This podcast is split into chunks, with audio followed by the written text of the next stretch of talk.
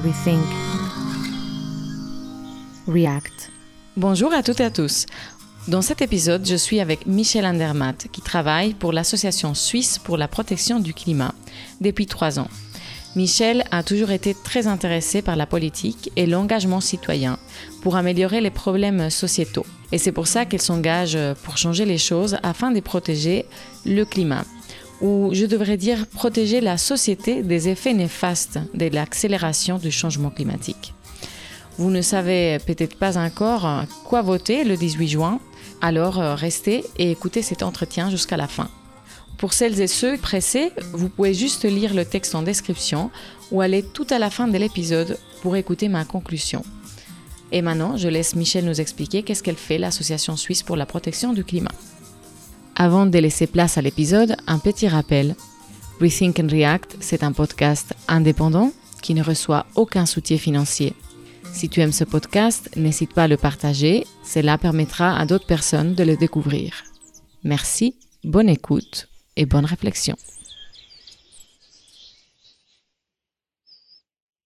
C'est un mouvement de, la société, un mouvement populaire juste de gens qui se sont mis ensemble et qui ont décidé qu'il faut, qu'il faut agir pour la protection du climat et qu'il fallait un acteur, une association qu'il n'y avait pas encore en Suisse pour s'engager au niveau politique. Si on suit un peu l'histoire, au début, vous avez défendu l'initiative pour les glaciers. Ouais. Cette initiative pour les glaciers, en septembre, ils ont fait un contre-projet Oui, exactement. L'initiative populaire, du coup, a été retirée, sous condition que le contre-projet soit accepté par le peuple. Et du coup, maintenant, le 18 juin, on va euh, voter la loi climat. C'est un peu moins sexy que l'initiative pour les glaciers.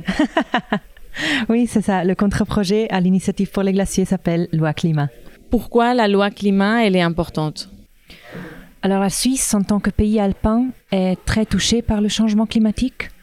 Donc ça se montre à travers les sécheresses, ça se montre à travers des, des montagnes qui s'écroulent, le permafrost qui se dégèle. Et toutes ces conséquences du changement climatique sont très visibles en Suisse. Ça cause des énormes dégâts, ça va coûter encore plus cher dans le futur parce qu'on va devoir s'adapter à tous ces changements. Donc c'est vraiment maintenant qu'il faut agir. Et la Suisse, étant très touchée par ça, elle doit aussi donner son contribut et euh, fixer des, buts pour euh, réduire les émissions euh, de gaz à effet de serre cette loi, elle fixe les buts à long terme pour 2050, mais aussi pour 2040, et elle propose quelques mesures pour arriver à ce but. Et c'est quoi alors ces buts, ces objectifs, c'est quoi? Alors l'objectif, c'est de arriver à avoir un net zéro émission pour 2050. Et les mesures du coup? Alors il y a concrètement deux mesures dedans. Une mesure, c'est euh, échanger les chauffages qui marchent toujours à énergie fossile par des systèmes renouvelables. Donc pour ça, c'est prévu un, aide financier par l'État qui va soutenir les propriétaires de maisons avec 200 euh, millions par année. Euh, les propriétaires, ils ont un soutien financier pour l'investissement initial pour le changement de ces chauffages. Parce qu'au début, ça coûte toujours un peu plus cher mhm. d'avoir un chauffage renouvelable, mais à long terme, en fait, le propriétaire, il va épargner parce que l'énergie coûte moins cher. Voilà, la première mesure, ça serait celle-ci. Et puis l'autre? Exactement. La deuxième mesure, alors les entreprises, elles doivent aussi atteindre net zéro jusqu'à 2050. Ils peuvent pour cela élaborer des feuilles de route avec lesquelles ils expliquent ou ils analysent comment ils vont atteindre ce but de net zéro. Et s'ils font une feuille de route, ben, l'État va les soutenir pour appliquer aussi certaines de ces mesures. Donc s'il y a concrètement un projet pilote pour mettre en œuvre une réduction euh, des émissions, l'État met à disposition là aussi 200 millions par année pour soutenir ces projets. Donc il s'agit de, de favoriser les innovations bénéfiques au climat en fait la loi, elle prévoit vraiment des incitations, elle mise sur les investissements et sur la promotion de, l'innovation. Il, n'y aura pas d'interdiction dans la loi et il n'y a pas de, taxes qui sont prévues. Donc c'est vraiment une loi qui va euh, qui profite à tout le monde. Et pourtant, il y a des arguments qui sont contre. Oui. Donc, euh, les arguments qui sont mis en avant contre cette loi euh, sont surtout focalisés sur l'idée que ça va coûter trop cher. À un certain moment, il y a eu aussi des arguments concernant le coût d'une autarcie. Personnellement, je me demande pourquoi euh, ils ont même parlé de autarcie parce que l'autosuffisance énergétique n'est pas, ne fait pas partie de la stratégie énergétique de la Suisse. Selon euh, Peter Richner, expert en énergie et directeur adjoint de l'EMPA, tout le monde s'accorde à dire qu'il est nécessaire de remplacer complètement les énergies fossiles d'ici 2050. Et que l'autosuffisance énergétique, donc qu'on puisse être, qu'on puisse produire à 100% chez nous, serait seulement réalisable à des coûts exorbitants. Une autosuffisance énergétique voudrait dire transformer massivement notre environnement donc, ça serait terrible pour la biodiversité et au final aussi pour notre santé. Et revenons au coût, euh, il est clair que la transformation du système énergétique nécessite des investissements. Mais selon Swiss Banking, 58% sont des investissements de remplacement qui auront lieu de toute façon. Oui, c'est ça, surtout que ça va nous coûter beaucoup plus cher dans le futur si on n'agit pas maintenant. Parce que l'adaptation et tous les coûts qui sont liés au changement climatique vont être beaucoup plus grands. Mais en fait, oui, on vote sur cette loi en, juin parce que l'UDC a pris le référendum. Donc, eux, ils ont récolté 50 euh, 000 signatures ou plus, et c'est pour ça qu'on va voter sur cette loi. Et l'UDC, dans leur histoire aussi des dernières années, ils ont montré qu'ils ont toujours été contre chaque mesure pour la protection du climat. C'est eux-mêmes qui ont pris le référendum contre la loi sur le CO2 sur laquelle on a voté il y a deux ans. Euh, ils ont été contre des lois sur l'énergie qui auraient permis d'avoir plus d'énergie renouvelable. Donc, ils sont juste contre des, mesures pour la protection du climat, mais sans qu'on comprenne vraiment pourquoi. Alors, il y a une partie d'entre eux qui, qui euh, est de l'avis que le changement climatique n'existe pas. Il y a une partie qui dit que nous, on peut rien faire de toute façon. Et euh, oui, c'est une année électorale cette année.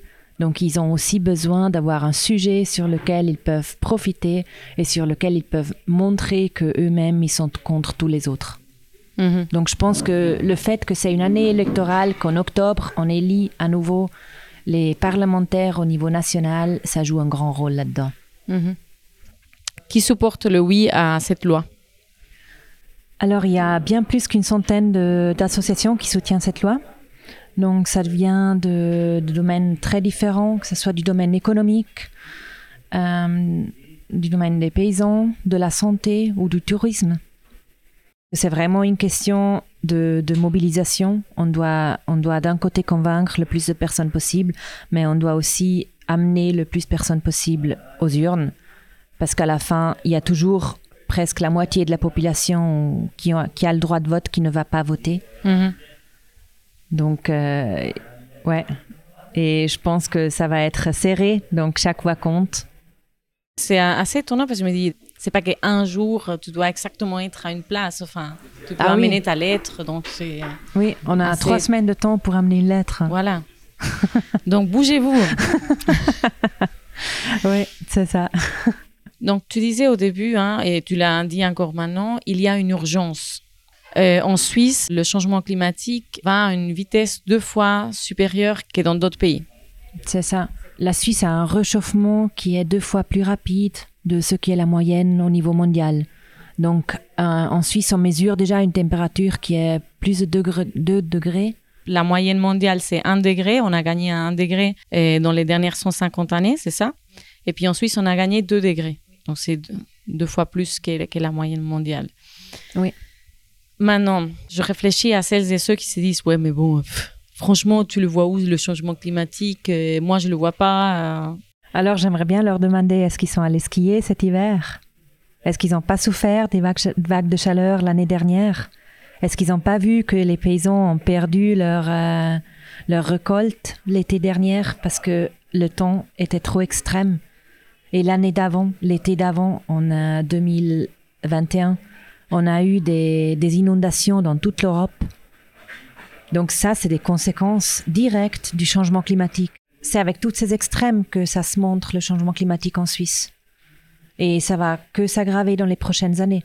Donc ça va devenir la nouvelle normalité qu'on a toujours des sécheresses chaque année, des inondations et des, des vagues de chaleur.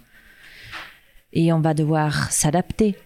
Mais si on ne fait rien maintenant, si on ne fait rien pour diminuer les gaz à effet de serre, ben ça va devenir toujours pire. Avec mon métier, je suis très souvent confrontée à des personnes qui sont sceptiques. Donc, euh, je m'imagine très bien là une pensée d'une de ces personnes qui t'écoute, qui dit oui, oui, ok, ok, ok, ça existe le changement climatique. Ok, ok. En Suisse, on est deux fois plus vite qu'ailleurs. Mais en fait, ça ne change rien que nous, euh, petits Suisses, on fasse quelque chose ici euh, quand le reste de la planète est en train de faire ce qu'ils veulent. Alors tout le monde doit agir, chaque pays doit intervenir.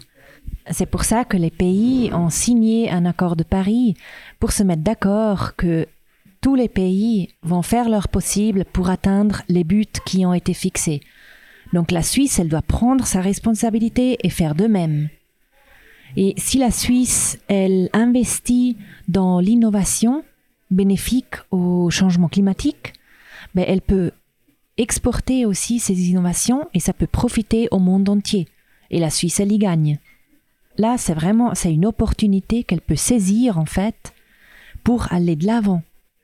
Mais il y a des pays autour qui ont fixé des buts qui vont bien plus loin de ceux de la Suisse. L'Union européenne a un but qui est moins 55% jusqu'à 2030 alors que la Suisse, elle a un but de moins 50% d'émissions par rapport à 1990.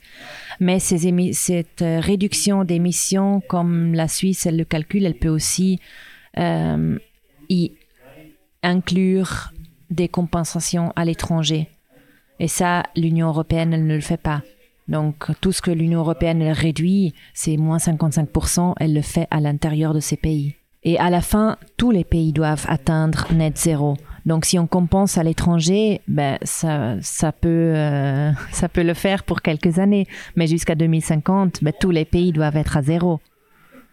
Donc on ne peut pas miser sur ces compensations à l'étranger. Et puis on, on repousse l'action qu'il faut en Suisse. En effet, chaque pays doit faire sa part, même si nous sommes un minuscule pays, nous sommes des gros consommateurs. Et maintenant, concernant les chauffages pour celles et ceux qui vont, qui vont changer le chauffage, il y aura des aides. Mais est-ce que ça sera quand même indispensable que le bâtiment soit bien isolé? Alors, ce n'est pas lié comme une condition. Donc, euh, le chauffage peut être euh, échangé sans que le bâtiment il, il doit suivre des règles concernant l'isolation. Mais cette loi, elle mise aussi sur ça. Donc, la, euh, la mesure, elle, elle incite au remplacement des chauffages, mais aussi à la rénovation des bâtiments. Mais c'est sans contrainte, donc c'est juste un investissement qui est donné au, qui est mis à disposition des propriétaires, mais sans contrainte. En fait, dans la loi sur le CO2, il y avait des contraintes concernant les chauffages et l'isolation, et ça a été refusé par le peuple. Donc c'est pour ça que maintenant on a décidé de ne pas faire de contraintes, mais partir sur les incitations et les investissements. Cette loi, elle va aussi amener à utiliser l'énergie plus efficacement. Ça, c'est un premier lieu. Donc le but, c'est vraiment d'utiliser utiliser l'énergie d'une façon plus efficace. Et c'est clair que en réduisant l'énergie fossile qui vient du pétrole et du gaz qui est importé de pays étrangers. On remplace ça par des énergies, renouvelables. Donc, ça va augmenter la consommation euh, d'électricité, mais ça va réduire l'énergie qu'on a besoin au, au niveau total. Et surtout, on va consommer beaucoup plus d'énergie locale qui est produite en Suisse, qui va coûter moins cher par rapport à l'énergie qu'on importe maintenant, l'énergie fossile qui vient justement de la Russie ou de l'Arabie saoudite, qui est importée et sur laquelle on n'a aucun contrôle du prix. Donc en bref, cette loi, elle euh, crée une feuille de route, une trajectoire pour que la Suisse puisse atteindre cette euh, neutralité en 2050 Elle ne contient ni interdiction ni taxes. Ouais, elle contient des investissements. Donc, avec cette loi climat, la Suisse se prépare pour l'avenir. Elle assure la pérennité de ses entreprises. Elle nous libère de notre dépendance énergétique vis-à-vis des importations de pétrole et de gaz. Donc, c'est une opportunité économique qu'on doit absolument saisir. Je remercie beaucoup Michel Andermatt pour ses explications. Ce que je retiens, c'est que cette loi climat est un premier pas important pour aller de l'avant dans nos engagements afin de protéger le climat. Oui, nous sommes un petit pays, mais qui consommons beaucoup. Par capita, nous sommes parmi les plus gros consommateurs du monde. Et si nous ne faisons rien, comment demander aux pays en développement de faire à leur tour? Tous les pays doivent agir pour changer le cours de l'histoire que nous avons créée. J'aimerais encore donner mon point de vue sur trois choses. La première est concernant les mesures pour la protection du climat. On parle tout le temps des chiffres, mais si nous voulons protéger le climat, c'est bien parce que nous voulons protéger notre santé et celle des générations à venir. Si le climat se réchauffe, la biodiversité se perd avec. Les conditions météorologiques extrêmes augmenteront ici et ailleurs. Ces conditions affecteront la capacité à habiter certaines régions, mais aussi l'agriculture et donc les prix des aliments et en langue, etc. Les coûts à payer, si nous ne changeons pas maintenant, seront plus élevés. Et malgré être dans un des pays les plus riches au monde, les billets ne nous donneront pas de l'eau en cas de sécheresse et ne feront pas revivre la biodiversité mourante, ni chez nous, ni chez nos voisins français, italiens, allemands ou autres. La deuxième chose que je veux dire, c'est que ce n'est pas seulement une question d'émissions. Réduire les émissions, c'est indispensable, mais tout autant changer la société que nous avons créée. Nous devons changer notre pensée simpliste qui cherche toujours la facilité.